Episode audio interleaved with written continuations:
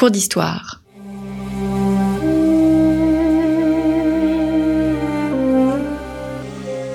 Une émission de la rédaction de Storia Voce.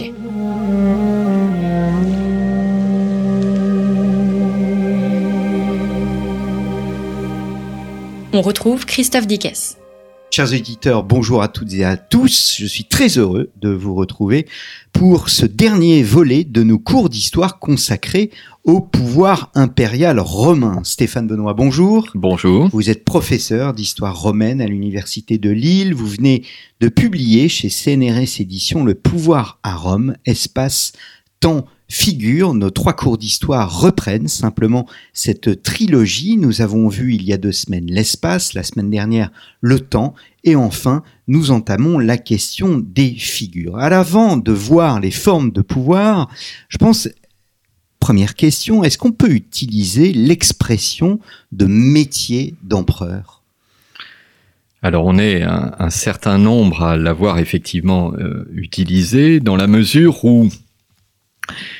euh, plus on avance dans le temps, plus on s'aperçoit, grâce à nos sources littéraires, je pense par exemple à la correspondance de Fronton, qui a été le précepteur euh, de Marc Aurèle et de Lucius Verus, que euh, on ne s'improvise pas prince, qu'on a une sorte de d'éducation, surtout si on est à l'intérieur d'une famille ou de génération en génération, pas forcément par les liens du sang avec la famille des Antonins, mais par le biais de l'adoption, on on succède à un père adoptif et on devient empereur. Et on est préparé notamment par la rhétorique, par la, la possibilité de jouer un rôle éminent euh, par sa parole. Et en particulier, il y a un exercice qui est euh, célébré par Fronton, qui est la contio, qui est euh, cette euh, assemblée publique des citoyens avec discours que pratiquaient les grands magistrats de l'époque républicaine, tel un, un Cicéron par exemple. Et cet art oratoire fait évidemment partie de euh, euh, l'identité, je dirais, civile du prince, ce que certains après appellent le princeps civilis, le prince civil, mais nous avons plus l'habitude, et peut-être est-ce à cela que vous pensiez, parler du métier des armes. Et évidemment, imaginer que l'empereur est d'abord un, vainqueur qui euh, mène évidemment les armées romaines et euh, permet de protéger la cité et l'empire euh, des incursions barbares, si on se reporte dans des siècles postérieurs, notamment au troisième, au quatrième siècle. Mais c'est cette combinaison de l'impérator au sens premier, c'est-à-dire le général vainqueur, et de ce magistrat éminent capable de s'adresser à tous, dont la parole est évidemment un élément fondamental de ce métier d'empereur, c'est cette combinaison civile et militaire qui effectivement euh, montre que il y a un apprentissage et que certains des mauvais empereurs euh, tels que les sources littéraires nous les présentent, l'histoire auguste notamment, euh, sont des empereurs qui n'ont pas toujours su trouver leur place et finalement pratiquer ce métier ou cette euh, posture euh, qui était attendue à la fois du peuple et des sénateurs, des élites. Et c'est parfois difficile de parler à la fois au peuple et aux élites. C'est le problème d'un Néron qui probablement était assez bien reçu par une partie de la population de Rome, mais beaucoup moins bien considéré par les sénateurs. Hmm. Ce mot, ce nom de magistrat est extrêmement important. Il apparaît à plusieurs reprises. Euh, et ce qui nous étonne, parce qu'on parle généralement par facilité de l'empereur, alors que c'est avant tout alors il y a bien, évidemment le chef militaire, mais il y a aussi le magistrat. Absolument. C'est-à-dire que comme nous sommes dans cette fiction d'une république qui ne s'est jamais éteinte. Vous trouvez encore euh, sur une inscription euh, du tout début du IIIe siècle, sous Septime Sévère, c'est le, le fronton de l'arc de triomphe de Septime Sévère au Forum romain, que l'on voit toujours très bien quand on est à Rome et qu'on se promène euh, sur le Forum, contient l'expression res publica restituta, dans un contexte qui est celui d'une guerre civile où finalement Septime Sévère a réussi à éliminer deux compétiteurs, l'un en en Orient, l'autre en Occident, Claudius Albinus d'une part, et le compétiteur à, dans la partie occidentale de l'Empire, et cette république restituée est celle qu'il affirme pour se légitimer en quelque sorte. Et la définition même d'un Auguste, par exemple, est d'abord d'être capable par le consulat d'incarner un magistrat traditionnel dans la cité de Rome, dans la mesure où il n'y a aucune constitution et pour cause écrite, et donc aucune règle qui définirait ce qu'est l'Empire romain tel que nous l'appelons nous. Il n'y a que des institutions traditionnelles de la République et un empereur qui se voit reconnaître des pouvoirs qui sont les pouvoirs traditionnels, l'imperium notamment, et euh, la puissance tribunicienne. Est-ce qu'il existe un modèle augustéen de ce pouvoir sur Rome? Et je dis bien augustéen et non pas augustinien, comme euh, j'ai pu euh, faire l'erreur au cours de la première émission.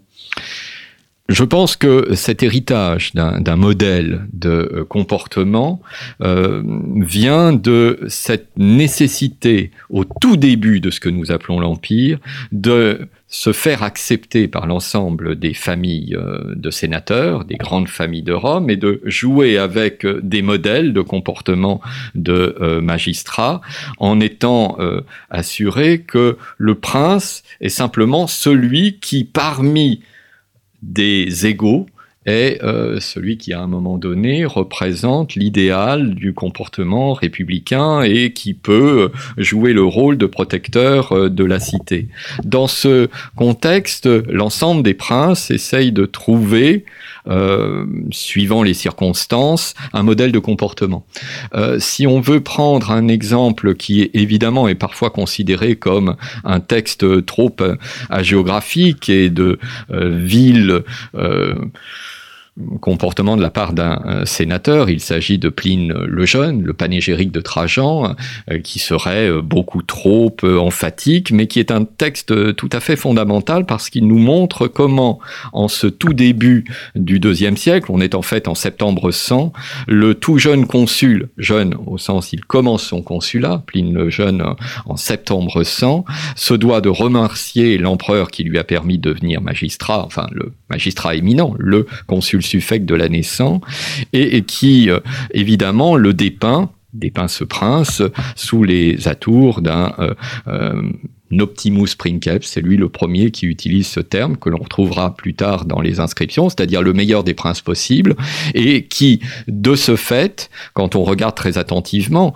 euh, ce qu'il en dit, correspond à un magistrat traditionnel de la République. On est pourtant là euh, plus de 100 ans après euh, l'installation du principat par Auguste, mais c'est toujours cette image qui ressort, qui est encore présente euh, à l'esprit des contemporains de Marc Aurèle, qui rajoute cette petite dimension euh, philosophique euh, qui est pas toujours bien comprise par ses contemporains, et qui demeure encore chez d'autres princes beaucoup plus tardifs, une référence. Hmm. On pourrait mentionner de façon un peu paradoxale un couple d'empereurs qui est peu connus, puisqu'ils ont été princes euh, trois mois au maximum, au début de l'année 238. C'est Pupien et Balbin, qui sont de très vieux sénateurs, qui ont été choisis par les sénateurs justement parce qu'ils incarnent une sorte de cursus idéal qui les a menés jusqu'au sommet de la carrière euh, sénatoriale et qui, pour la première fois, en couple de princes, puisqu'ils sont tous les deux co-empereurs, vont même se partager ce qui euh, est une aberration, disons, euh, euh, par rapport à la tradition religieuse de l'époque républicaine, le grand pontificat. C'est la première fois que il y a deux grands pontifes à la fois. C'est pourtant le Sénat garant de la tradition romaine, mais nous sommes en 238, donc déjà la tradition, on a du mal à penser à ce qu'était le mode de fonctionnement de la République au deuxième ou au premier siècle avant notre ère. Ces deux princes se partagent une euh, prêtrise qui théoriquement est une prêtrise unique, et vous êtes dans la collégialité parfaite. On a l'impression que là, on revit un moment de république mmh. avec euh, deux princes qui se partagent tous les pouvoirs et même le grand pontificat. Et vous voyez qu'on joue sur tradition innovation. C'est une innovation radicale qui théoriquement annihile euh, tout le passé euh, traditionnel euh, de ce que représente le grand pontificat, mais en même temps, on affirme euh, la longue durée de cette histoire républicaine. C'est Mm. comme ça qu'on joue. Il y a donc une forme de, de pouvoir normatif. Est-ce qu'au fond, c'est c'est une monarchie qui ne dit pas son nom? On, on l'a un peu effleuré dans, le, dans la première émission. Euh, je vous pose la question aujourd'hui. Ah, il, est, il est certain que euh, si vous euh, prenez les témoins de ce qu'est l'Empire romain euh, qui écrivent en grec, pensez par exemple à Cassius Dion, ce sénateur bithynien, donc qui connaît bien les institutions romaines pour en faire partie, et qui écrit à l'époque de euh, Septime Sévère, Caracalla euh, et euh, Alexandre Sévère une monumentale histoire romaine qui est une de nos sources majeures pour traiter à la fois de l'époque républicaine et de l'époque impériale. Cet auteur n'hésite pas, en grec évidemment, euh, à parler du prince comme un basileus, un roi. Et donc pour les Grecs, ça ne pose pas vraiment de problème. Mais à Rome, évidemment, le poids de ce qu'on appelle réellement la royauté romaine et ce qui est vécu comme une royauté qui en partie est une royauté étrangère, disons-le ainsi, c'est-à-dire la présence des rois étrusques à Rome, a été euh, reconstruit comme le modèle à euh, rejeter et euh, un mauvais magistrat à l'époque républicaine est dénoncé par ses adversaires comme souhaitant être roi. Mm. C'est de l'affectatio regni, celui qui affecte de vouloir être roi, et euh, c'est évidemment un des arguments qui a décidé les conjurés de euh, 44 à assassiner César, parce Mm. qu'il souhaiterait être roi. Alors, naturellement, la, euh, la nature de ce pouvoir évolue sur la longue période que vous, euh, euh, que vous traitez. Euh, vous écrivez pour le premier siècle, plus modestement, nous choisirons une autre voie. L'empereur romain du premier siècle demeure un aristocrate à la tête d'un empire territorial méditerranéen doté d'une légitimité de magistrat républicain, au pouvoir certes exceptionnel, à l'aura qui s'appuie sur un culte impérial, etc. Et plus loin, vous dites autocrate probablement, monarque absolu, certainement pas.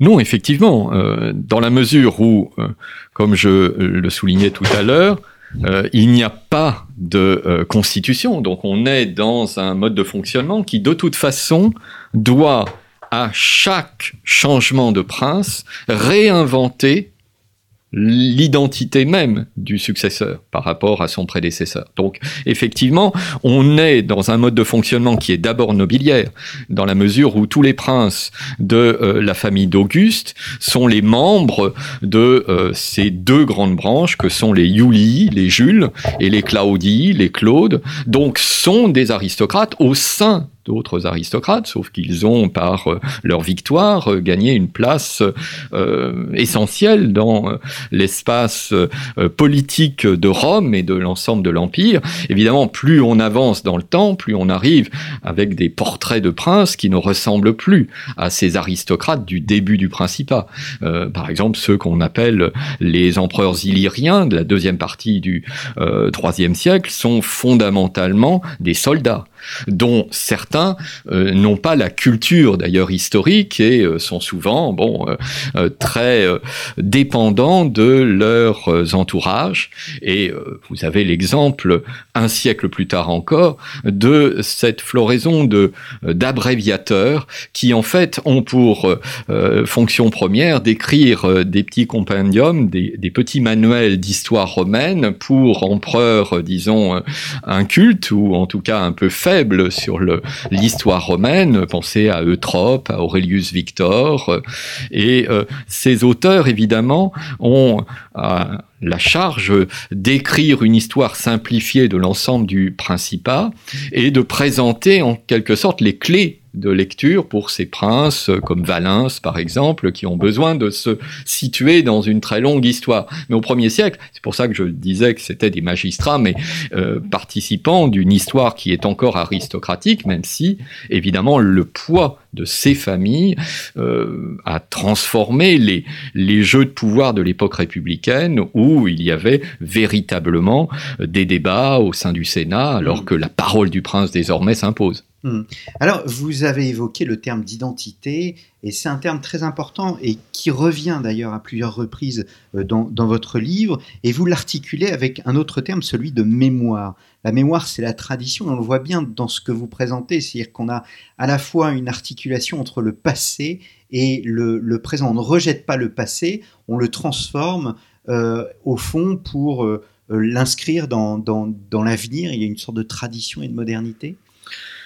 Oui, effectivement. Alors, euh, je reconnais que euh, c'est parfois une facilité que d'utiliser le terme d'identité. Bon, il, est certain que euh, dans une cité comme la cité de Rome, le mot n'existe pas et il n'est forgé que dans un contexte euh, chrétien, quand il s'agit de, euh, au cours du IVe siècle, de forger dans les débats qui sont parfois très difficiles sur la, la nature du Christ par rapport à son Père et donc la conception de la Trinité, on joue sur les mots au départ idem le même altère l'autre et on forge les termes d'identitas et d'alteritas. Mais auparavant, ça n'existe pas et c'est finalement, euh, au départ, la notion même de euh, mémoire collective, comme euh, les sociologues ont pu au XXe siècle la définir. Je pense notamment à Maurice Holbach, par exemple. Et il est évident que c'est ce qui fait qu'être civis romanus, citoyen romain, euh, fait que l'on peut trouver le terme de romanitas, d'identité romaine, et j'utilise le mot moderne, identité, et je l'associe tout de suite à romain, puisque romanitas peut être employé, et qu'en fait, euh, la diffusion de la citoyenneté romaine dans l'ensemble de l'Empire, euh, qui est historiquement un exemple unique, cette diffusion à l'époque de Caracalla euh, de la citoyenneté romaine pour tous les hommes libres de l'Empire. Vous n'avez pas euh, d'équivalent pour toute l'histoire humaine hmm. de ce type d'évolution qui permet évidemment à des populations de plus en plus nombreuses, euh, en millions de citoyens romains, de se considérer comme faisant partie d'un tout. Donc disons le mot identité, mais euh, identité qui euh, conjugue à la fois la pluralité des comportements religieux, de certains comportements culturels, même des langues, même s'il y a deux langues dominantes, le grec et le latin, il y a encore un certain nombre euh, de langues euh, qui parfois sont même parlées par les princes. Septime Sévère, dont je parlais tout à l'heure, en, cherchant d'ailleurs euh, le nom de ses compétiteurs, j'ai réussi à vous sortir. Donc il n'y a pas que vous qui pouvez chercher des fois un mot. J'ai sorti Claudius Albinus, qui est bien le compétiteur en Occident, qui sera défait à Lyon, et auparavant Pessénius Niger, j'ai pas donné son nom, mais qui était à Antioche et qui était un compétiteur sur le côté oriental de l'Empire. Septime Sévère est présenté, parfois un petit peu de manière caricaturale, mais comme un Africain, ce qu'il est, de la cité de Lepsis Magna, et très probablement locuteur euh, de Punique. Donc euh, il y a cette pluralité des langues, même s'il y a un rouleau compresseur latin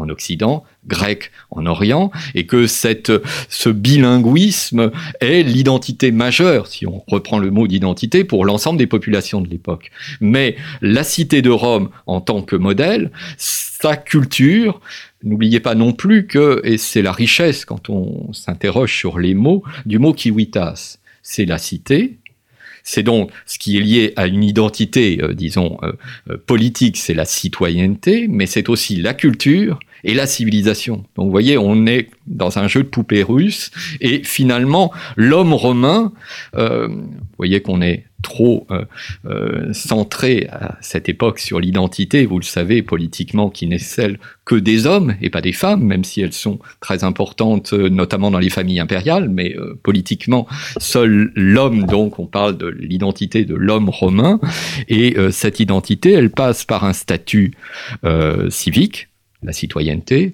elle passe aussi par une langue qui est d'abord le latin, et elle passe par un certain nombre de comportements qui sont euh, de nature euh, religieuse et culturelle. Et donc, c'est cet ensemble d'éléments qui constitue une mémoire collective qui va euh, jouer un rôle sur la longue durée à Rome et dans l'ensemble des cités de l'Empire, ce qui fait que vous pouvez avoir en euh, euh, pays euh, hellénophone des, des communes au sens du droit romain des colonies, comme la colonie de Beyrouth, qui parle au départ euh, latin, où euh, le droit romain existe comme une école juridique très forte et qui néanmoins euh, sont en confrontation avec de nombreux populations qui parlent le grec, voire d'autres langues encore, comme l'araméen. et c'est cette pluralité qui crée une identité collective, une mémoire collective avec un agrégat d'histoire C'est sur cette idée euh, d'identité complexe, ô combien complexe, que euh, nous allons euh, laisser nos, nos, auditeurs. Merci beaucoup, Stéphane Benoît, d'être venu à trois reprises à notre micro. Je rappelle le titre de votre dernier ouvrage, Le pouvoir à Rome, espace-temps figure, paru chez CNRS Éditions, et un petit livre au PUF que vous avez publié il y a quatre ans, Rome des origines au VIe siècle de notre ère, une histoire personnelle. Merci beaucoup. Merci à vous de m'avoir accueilli. À très bientôt pour une nouvelle série de nos cours d'histoire.